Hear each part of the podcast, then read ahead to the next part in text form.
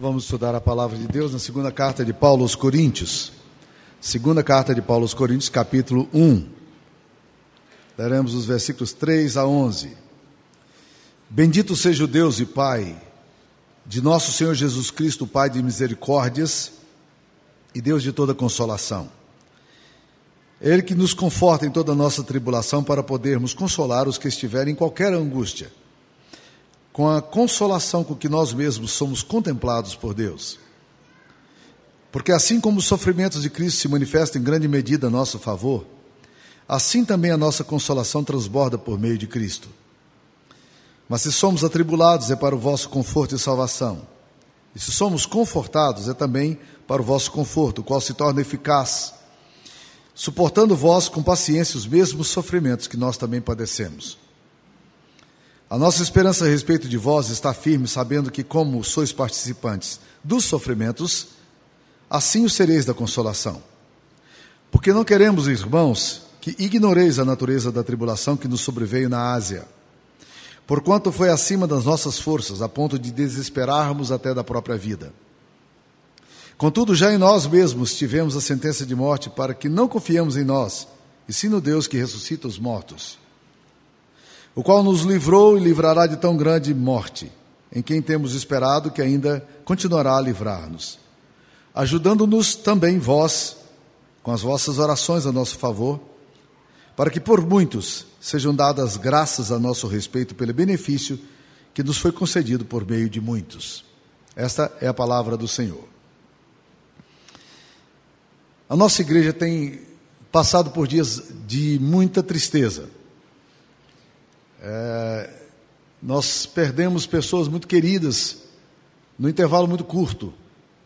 E não apenas isso, nós também é, temos acompanhado pessoas queridas passando por grandes lutas e enfrentamentos. A dor que a gente enfrenta, ela é uma dor real. Ela não é uma dor romantizada. A Bíblia não romantiza, ela não é um livro romântico. Jesus foi muito claro ao dizer para os seus discípulos que essas coisas vos tenho dito para que tenhais paz em mim. Tem de bom ânimo. No mundo passais por aflições, mas tem de bom ânimo. Eu venci o mundo. Jesus estava muito convencido, muito claro de que aflições, sofrimentos, nós enfrentaríamos, mas que nós deveríamos colocar a confiança nele e ter bom ânimo. E é interessante que quando nós lemos essa carta, aqui o apóstolo Paulo trabalha nesse tema nesse texto que nós lemos aqui, várias vezes, é um conceito que vai de um, de um polo ao outro. Ele fala muito de aflições e fala muito de consolação. Aliás, ele começa falando, no capítulo 1, versículo 3, de que ele começa numa, glorificando o nome de Deus, dizendo: Bendito o nome seja o Deus e Pai de nosso Senhor Jesus Cristo, Pai de misericórdias. Misericórdia é uma palavra muito específica na Bíblia, é, é de alguém que, que tem uma compaixão por alguém que não deveria merecer compaixão. E também ele fala o Deus de toda consolação. A palavra consolação que ele usa aqui é uma palavra lindíssima, porque é a mesma palavra que Jesus usou para os seus discípulos quando ele falou de que ele haveria de enviar um outro consolador. A palavra consolador vem de paracletos, que literalmente significa estar ao lado, alguém que está junto. E o apóstolo Paulo começa esse texto falando de provações, de aflições, lembrando de louvar a Deus, porque o Deus a quem ele louva é o Deus de toda misericórdia e o Pai de toda consolação. É o Deus que está do lado, é o encorajador. É o Deus que assiste a gente. É o Deus que caminha com a gente, é o Deus que anda conosco. E essa promessa é uma promessa maravilhosa. Portanto, quando nós lidamos com essa carta, a segunda carta aos Coríntios, essa carta é chamada muitas vezes a carta desconhecida, porque a primeira carta de Paulo aos Coríntios é uma carta muito, muito conhecida por todos nós, ela tem muita contemporaneidade, tem muito a ver com a igreja atual. Ela fala de escândalos dentro da igreja, ela fala de desvios doutrinários na igreja, ela fala de conflitos que existiam na igreja, ela fala de pessoas que estavam é, perdendo a noção é, do, da centralidade do Evangelho. A primeira carta é muito pregada, a primeira carta aos Coríntios é muito pregada, mas a segunda carta é a carta que nós desconhecemos na, maioria do seu conteúdo. Mormente por quê? Porque a primeira carta fala da igreja e a gente quer estudar a igreja. mas a segunda carta é uma carta autobiográfica. Paulo está falando da experiência dele, a carta na qual ele mais exterioriza a sua dor, seus sentimentos, seus temores. E quando nós lemos aqui, o olhar, portanto, deixa de estar na, na igreja de Corinto e passa a estar onde? No apóstolo Paulo. A gente chama essa carta da segunda carta de Paulo aos Coríntios, mas na verdade, os comentaristas acreditam que existam no mínimo três cartas e até possivelmente quatro cartas que foram escritas. As duas outras não apareceram. Se não apareceram, nós também não nos preocupamos com isso, porque entendemos que Deus é que quis preservar a palavra de Deus. Ele zela pela sua palavra e o que ele quis que chegasse até nós, chegou. Nós cremos que Deus não apenas inspirou os homens a escrever a Bíblia, mas cremos também que Deus preservou a Bíblia de tanta perseguição e opressão na história. Então nós não estamos muito preocupados com isso. As duas cartas que temos são as cartas que nós precisamos aprender e estudar. E eu acho interessante estudar esse texto aqui nesse momento que nós estamos vivendo, por quê? Porque na medida em que eu estudo palavra, esse texto aqui, eu percebo que o apóstolo Paulo tenta mostrar como dói a dor. Né? Eu estou usando aqui uma expressão é, meio forte, mas é isso mesmo que eu quero dizer. Como é que o sofrimento é pesado para nós? E por que dói tanto? E por que dói tanto? Ao mesmo tempo em que ele não nega a natureza da dor, como a Bíblia também não nega a natureza da dor, ele começa a trazer algumas compreensões que nós precisamos ter no meio da dor. A gente chama isso de teologia do sofrimento. A gente precisa olhar nas escrituras sagradas e dizer qual é o papel da dor. Por que, que Deus permite que a gente passe pelo sofrimento? Por que, que Deus permite que a gente passe por perdas, passe por aflições? E o apóstolo Paulo chega a falar aqui de uma aflição que ele experimentou na Ásia, de que ele diz: Nós chegamos a nos desesperar da própria vida, tão pesado que foi. Ele olha para a experiência dele e diz: Que experiência pesada essa experiência que nós passamos. E talvez seja assim que a gente se sinta, em muitos momentos eu me sinto assim também. Que dias difíceis que nós temos enfrentado. E nós precisamos ir nas Escrituras Sagradas e lançar luz numa compreensão do que é o sofrimento na perspectiva de Deus e o que é que Deus pode fazer através do sofrimento. Nós não negamos a dor, ela continua doendo. Mas na medida em que nós iluminamos a compreensão do nosso coração, daquilo que a palavra de Deus nos revela sobre o sofrimento, ah, meus queridos irmãos, muda a perspectiva nossa em relação à própria dor e à própria aflição. Eu queria pensar com vocês aqui agora. Porque caso contrário, a gente pode ser consumido por amargura, por ressentimento, por ira ou até por culpa. Muitas vezes, quando nós lidamos com perdas e aflições, a gente, a gente tem que lidar até com culpa. A gente se sente culpado por alguma coisa que a gente não tem controle nenhum e não poderíamos fazer absolutamente nada. Então, como é que nós podemos iluminar essa compreensão aqui? Esse texto é um texto que nos fala de quatro coisas que nos ajudam muito a gente poder a entender o sofrimento na perspectiva das Escrituras Sagradas. Por isso que o texto está falando que o Deus nosso é o Deus de toda consolação. Primeira coisa que eu diria aqui para vocês, meus queridos irmãos, que é muito clara. Nós, nós muitas vezes sofremos tremendamente, mais do que o necessário, eventualmente. Por quê? Porque a gente não entende que Deus não elimina a dor, mas Deus ilumina a dor. Olha o que o apóstolo Paulo fala aqui no versículo 4. Ele diz: É Ele que nos conforta em toda nossa tribulação, para que possamos consolar os que estiverem em toda angústia, com a consolação com que nós mesmos somos contemplados por Deus. Ele está dizendo: olha, é Ele que nos conforta em toda tribula nossa tribulação. Ele não está dizendo, é Ele nos, que nos conforta livrando-nos da tribulação. Não. Ele nos conforta em toda tribulação. A Bíblia não está prometendo aqui para nós que o fato de você amar a Deus, o fato de você ser um discípulo fiel de Cristo, que você não vai passar pela dor. Não. O texto está dizendo exatamente o contrário, que Deus nos conforta em toda a nossa tribulação. No meio da nossa tribulação, o consolo de Deus estará ali presente e é muito importante que a gente entenda, entenda isso.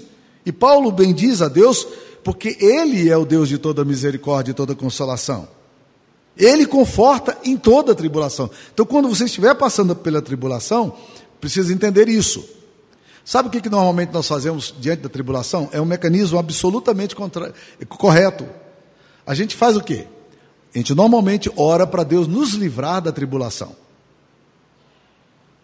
E eu oro para Deus me livrar da tribulação. Eu também oro para Deus me livrar da angústia, da aflição, óbvio. A palavra de Deus me recomenda também orar por isso. Mas eventualmente Deus não quer me livrar da tribulação. E eventualmente a minha oração seria deveria ser a seguinte: Senhor, se o Senhor deseja que eu passe por toda a tribulação, obrigado por saber que no meio de toda essa tribulação, o Senhor, que é o Deus de toda consolação, estará do meu lado. Muda completamente a perspectiva para nós, porque nesse momento a gente resgata o lugar do sofrimento, entendendo que Deus não vai impedir que você passe por sofrimento. Aliás, um dos salmos preferidos nossos, o Salmo 23, que é o salmo do bom pastor, ele diz o seguinte: Ainda que eu ande pelo vale da sombra da morte, não temerei mal algum, porque tu estás comigo, tua vara e teu cajado me consolam. Porque ele está dizendo, ainda que eu ande, em outras palavras, eu vou andar por esse vale. Nós vamos ter que atravessar esse vale. E num determinado momento da vida, o vale da sombra da morte será o lugar, o nosso roteiro. Será o nosso caminho, nós vamos ter que passar por ele. Mas a grande bênção ali é de que o nosso bom pastor, ele estará conosco. Ainda que eu ande pelo vale da sombra da morte, eu não vou temer nada, porque Deus estará comigo, o bom pastor estará comigo. Ele vai iluminar o meu sofrimento. Ele vai me visitar na minha dor. Ele vai me consolar em toda tribulação. Meus queridos, a gente precisa resgatar o lugar da dor na perspectiva correta das Escrituras Sagradas. Nosso Senhor Jesus não fugiu da provação. Ele também enfrentou sofrimento. E é interessante que quando você vai lendo a palavra de Deus, você percebe que eventualmente o próprio Deus o colocou em sofrimento. Na tentação de Jesus em Mateus 4, a Bíblia diz que logo depois do batismo, o texto diz assim: a seguir foi Jesus levado pelo Espírito Santo ao deserto para ser tentado pelo diabo. Essa expressão forte, ser levado pelo Espírito Santo ao deserto para ser tentado, o próprio Deus levando Jesus pelo Espírito para tentação, colocando-o na mão do diabo, não é alguma coisa muito forte? Mas a gente sabe que aquele processo da aflição e da tentação era necessário para o ministério de Cristo. Mas nós não deveríamos parar no capítulo 4, versículo 1 de Mateus. Porque o capítulo 4, versículo 11 diz: A seguir, Satanás o deixou e anjos de Deus o serviram. Que coisa fantástica! Que coisa fantástica! O que nós vemos ali é a presença do bom pastor caminhando. Então, meus queridos, a dor é dor. E nós não precisamos romantizá-la. Mas nós precisamos entender o lugar dela e o que, que ela significa. Deus não impede que nós passemos por aflição e por tribulação. Mas o Deus que nós servimos e amamos é o Deus de toda consolação, socorro bem presente na tribulação. E é isso que nós temos experimentado do Senhor. Segunda coisa que me chama a atenção nesse texto é que nós, que o apóstolo Paulo faz questão de frisar, que o fortalecimento de Deus é proporcional à dor que nós enfrentamos. Olha aí no versículo 5. Porque assim como os sofrimentos de Cristo se manifestam em grande medida a nosso favor, assim também a nossa consolação transborda por meio de Cristo. O que ele está dizendo é o seguinte: assim como os sofrimentos se manifestam, assim também, na mesma medida, a consolação de Deus transborda. Em outras palavras, Deus não vai te dar uma aflição maior do que a consolação que Ele te dá. Ele não permite que você passe por alguma coisa que seja maior do que aquilo que você pode suportar. Aliás, o próprio Paulo, o apóstolo Paulo, escreve, escreveu um, alguns versículos anteriores da primeira carta, falando exatamente sobre isso. Não vos sobreveio tentação que vocês não pudessem suportar. Pelo contrário, porque Deus é bom, Ele manda uma aprovação que nós podemos suportar, todos nós podemos suportar. Então, há uma proporcionalidade da dor e da consolação. Não há um desequilíbrio. Onde existir a dor, existirá o bom pastor. Há um texto que me chama muita atenção, um texto obscuro lá de Zacarias, que fala também da mesma coisa que nós lemos em Apocalipse 6. Em Zacarias 4, fala dos quatro cavalos saindo, sendo ordenados por Deus para saírem ao redor do mundo. Nós sabemos que os quatro cavalos significam forças da história: a morte, a peste, a guerra, a economia. Mas a Bíblia diz que quando saíram os cavalos vermelhos, o cavalo da guerra, a Bíblia diz o seguinte: o branco saiu após ele. E o cavalo branco na Bíblia significa a presença de Jesus. Onde vai a dor, Jesus está. E ela é proporcional. A dor que nós enfrentamos é proporcional à consolação que nós desfrutamos. E o apóstolo Paulo diz: assim como os sofrimentos de Cristo se manifestam, assim também a consolação, aquele que está do lado não vai nos deixar, nós vamos estar acompanhados por ele. E essa consolação será proporcional. Terceira coisa que esse texto vai nos dizer: que nós perdemos muitas vezes a compreensão do sofrimento, porque nós não avançamos na compreensão dele. Olha no versículo 6 o que ele diz: Mas se somos atribulados, é para vosso conforto e salvação. Se somos confortados, é também para o vosso conforto, o qual se torna eficaz, suportando nós com paciência os mesmos sofrimentos que nós também padecemos. Ele está ensinando, a Bíblia está ensinando aqui para nós, meus queridos, umas coisas, uma das coisas mais lindas na centralidade do Evangelho. Olha, olha o que a Bíblia está nos ensinando. Ela está dizendo o seguinte: se nós somos atribulados, é para vosso conforto e salvação. Paulo está dizendo o seguinte, gente, nós precisamos entender que quando nós passamos pela tribulação, Deus vai usar a nossa tribulação não apenas para manifestar a bondade e a consolação dele no meio do sofrimento, mas para abençoar outros que estão do nosso lado. Deixa eu tentar é, exemplificar isso aqui. Todos nós sofremos muito com a perda da Liana e do, e do Black nesses últimos tempos. E nós ainda estamos debaixo desse impacto e dessa dor. Mas eu não me esqueço da visita última que eu fiz ao Black. Eu fui lá e ele já estava muito frágil. Nós sabíamos que a vida dele estava por um fio. E que a menos que Deus intervisse, ele não, ele não sairia daquele quadro, como não saiu. E eu estava lá e ele. O Black sempre foi muito contador de casos, sempre contou muito casos, né? Gostava de contar casos. As nossas reuniões de obreiros, quando o Black ia, a gente sabia, olha, nós precisamos mais duas horas para ouvir os casos do Black, porque ela não rendia. O Black queria contar casos, né? E o Black estava muito frágil, ele não estava conseguindo andar. E ele ficou contando casos e rindo, aqueles dentões bonitos dele, né? E ele contando os casos e rindo ali, deitado. Ele não conseguia.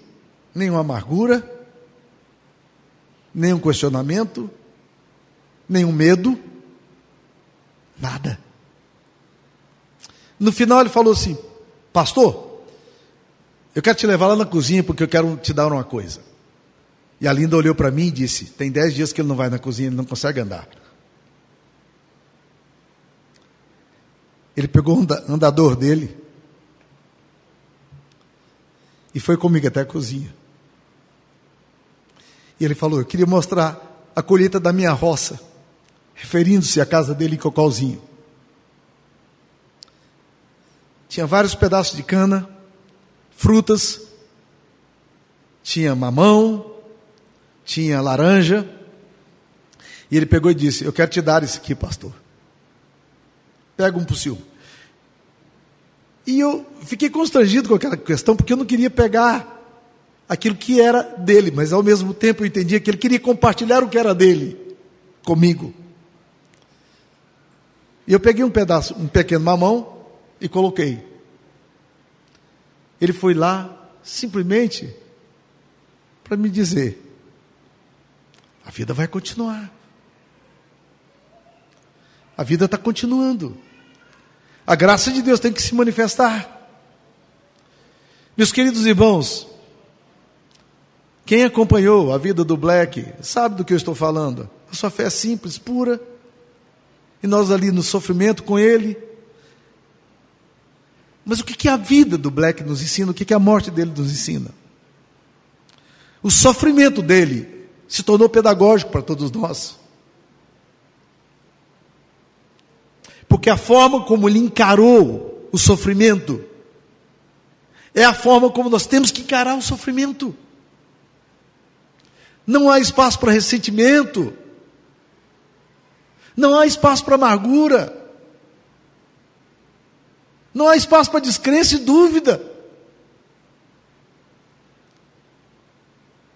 Nós amamos a Deus, nós cremos na vida eterna. Nós temos um bom pastor. O que ele quer fazer com a nossa história? A gente não sabe, mas uma coisa a gente precisa saber: o meu sofrimento tem que inspirar outros. Eu não posso passar pela dor ficando em torno da dor. Eu não posso passar pelo sofrimento como um incrédulo. Não, eu não posso enfrentar a morte como quem não crê. Eu tenho que enfrentar tudo isso que Deus quer que eu me enfrente com uma fé bonita e simples, porque a minha fé vai inspirar gerações, vai inspirar meus filhos, vai inspirar a igreja de Cristo e vai colocar na mente dos que não creem um questionamento tremendo. Que papo é esse? Como é que essas pessoas enfrentam essas coisas com tanta dor? mas enfrentam com tanta confiança e segurança. O que é que tem de, de especial nisso tudo? É isso que Paulo está falando, meus queridos irmãos. Se nós somos atribulados, é para vosso conforto e salvação. Ou seja, a minha dor não é mera dor. Eu não estou só no sofrimento aqui, na minha, nos meus questionamentos interpessoais e pessoais, a minha crise. Não! A minha dor é pedagógica. Deus vai usar tudo isso para a glória dele. É assim que ele faz. É assim que ele faz. Mas deixa eu avançar um pouquinho mais. Há uma outra verdade que esse texto aqui nos ensina. Nós passamos pela dor, sabe para quê? Para experimentar a nossa vulnerabilidade e fragilidade. Olha como é que ele fala aqui. Capítulo 1, versículo 8. Porque não queremos, irmãos, que ignoreis a natureza da tribulação que nos sobreveio na Ásia porquanto foi acima das nossas forças a ponto de desesperarmos da própria vida. A gente não sabe a que Paulo está se referindo. Que tipo de tribulação é essa que ele enfrentou? Uma doença? Talvez. Mas é muito mais fácil entender que o que ele está falando aqui é de uma tribulação que ele teve na cidade de Éfeso. Quando eles chegaram a Éfeso, na viagem missionária, Éfeso era o centro de um culto pagão da Diana dos Éfesos.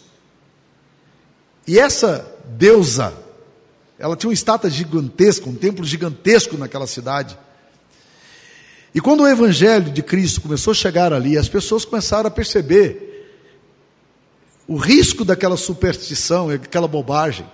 Mas havia toda uma indústria como sempre normalmente existe nesses centros de romarias, existe toda uma indústria, um comércio por detrás. E as pessoas começaram a pegar aqueles livros de magia que eles possuíam, e a Bíblia diz que eles fizeram um montão e começaram a queimar aqueles livros de magias negras. Não só isso, eles pararam de comprar aqueles objetos de superstição, aqueles aqueles nichos, aquelas, aquelas, aqueles souvenirs. E os comerciantes começaram a perceber que o comércio estava caindo com a presença dos cristãos ali. E Demétrio excitou um, povo e começou a fazer passeata na rua com bandeira, gritando, e eles foram em direção a Paulo e aos amigos de Paulo para poder prender essas pessoas e linchá-los em praça pública por causa do prejuízo. Naquela hora, Paulo experimentou o horror de ter uma turba, uma, um, um, um grupo de pessoas vindo em direção a você para linchar você. E ele, naquele momento, percebeu a vulnerabilidade dele. E ele fala assim: Vocês não devem ignorar, meus queridos irmãos, que tudo isso aconteceu para que nós entendêssemos que nós já temos em nós mesmos a sentença de morte, para que não confiemos em nós, e sim no Deus que ressuscita os mortos. Ele usa uma expressão aqui que é uma expressão muito forte. Nós já temos em nós mesmos a sentença de morte. Todos nós já temos em nós a sentença de morte. A nossa vulnerabilidade ela é explícita. Nove anos, nove meses atrás, Liana não tinha nenhum diagnóstico da enfermidade dela. Nós temos em nós a sentença de morte. Nosso corpo é frágil. Nós possuímos uma bomba relógio. Nosso, nossa vida, ela vai durar quanto? Algumas pessoas perguntam: quantos anos você tem? Eu já aprendi com Rubem Alves a dizer: eu não sei quantos eu tenho, eu sei quantos eu gastei. Eu sei quantos anos eu já gastei, quantos eu tenho, eu não sei. Mas nós precisamos entender a nossa vulnerabilidade e a nossa fragilidade. E o apóstolo Paulo diz: Nós já temos uma sentença de morte em nós mesmos, para que não confiemos em nós, mas no Deus que ressuscita os mortos. Ou seja, olha, olha a dimensão do sofrimento para onde vai. O que, que acontece? Nós, no meio do sofrimento, a gente entende a nossa fragilidade. Nós não somos eternos. Nós não vamos durar para sempre. A nossa vida se esvai como uma lâmpada que vai se queimando. Nós somos vulneráveis e frágeis. E a qualquer momento a senha pode ser puxada. E nós iremos. E nós iremos. O apóstolo Paulo diz: a natureza da tribulação que nos veio nos ajudou a entender que nós temos em nós mesmos uma sentença de morte, para que não confiemos em nós, mas no Deus que ressuscita os mortos. A nossa confiança não pode estar na, na, na impressão tola de que nós vamos viver eternamente. Não vamos. Não vamos. Você é frágil, você é vulnerável. Mas nós temos que colocar a nossa confiança em quem? No Deus que ressuscita os mortos. Porque nós somos transitórios, nós estamos olhando para a eternidade. Nós vivemos plenamente a nossa cidadania aqui, mas nós somos cidadãos dos céus. Nós devemos viver com, com respeito, com dignidade e cidadania a nossa vida terrena. Mas a nossa vida terrena é transitória. Nós estamos indo. Essa vulnerabilidade e essa compreensão, meus queridos irmãos, ajuda-nos no sofrimento. Por quê? Porque ela nos dá uma dimensão muito mais eterna e mais profunda do que significa a nossa vida. Nós poderíamos continuar falando desse assunto aqui, mas por causa do nosso tempo, deixa eu tentar resumir aqui. Nós precisamos entender que a nossa vida ela é frágil. E Jesus entendia isso de forma muito clara. Como é que Jesus lidou com o sofrimento? O nosso grande exemplo para lidar com o sofrimento é olhando para Cristo. Como é que ele lidou com isso? Quando a gente vai para as Escrituras Sagradas, como é que ele, ele, ele lida? Você vê em Jesus um tipo sado masoquista, ou um masoquista, uma pessoa que quer a dor em si? Não. Ele ora ao Pai dizendo: Senhor, se possível, passe de mim esse cálice. Eu não quero atravessar esse momento de dor. Mas quando ele vai para a cruz, ele entendia claramente a dor como alguma coisa redentiva, como alguma coisa resgatadora. E ele entregou sua vida por nós, para que nós tivéssemos vida. Ali na cruz, o Filho de Deus poderia ter saído dela, como o próprio ladrão na cruz disse: sai, sai dessa cruz e liberta a gente também. Não. O nosso amigo Cristo, nosso Salvador Jesus, ele morreu a morte por mim. Porque ele entendia a morte e o sofrimento, não como mera dor. E o exemplo mais fantástico disso, meus queridos irmãos, está na ceia. Quando Jesus Cristo pega os elementos pão e vinho, ele distribui aos seus discípulos, a Bíblia diz que, tendo dado graças, distribuiu aos seus discípulos, dizendo: Isto é o meu corpo que é dado por vós, esse é o meu cálice que é derramado por vós. Como é que nós podemos agradecer quando nós entendemos que o corpo, que aquele vinho, significa a minha morte e meu sofrimento. Como Jesus pode fazer isso? Porque para Jesus, a dor não é mera dor. Porque para Jesus, a, a aflição que ele vai passar, ele vai passar tendo ao seu lado o Consolador. Eu sei que muitos de vocês podem estar sentindo muita dor, medos, ameaças, insegurança. Isso é um padrão comum da existência humana. Mas eu queria dizer para vocês que o apóstolo Paulo começa esse texto não falando disso, mas falando de louvor. Bendito seja o Deus e Pai de nosso Senhor Jesus Cristo, o Pai de misericórdias e o Deus de toda consolação. Louvado seja o nome do Senhor, porque o paracletos dele, porque o companheiro fiel, o encorajador, o fortalecedor, o consolador está do nosso lado. E nós devemos caminhar no meio do sofrimento, tendo essa compreensão clara daquilo que Deus quer nos ensinar. Vamos orar. Senhor Jesus, nós precisamos ter uma compreensão mais clara da nossa própria dor, para que a gente glorifique o Senhor no meio dela.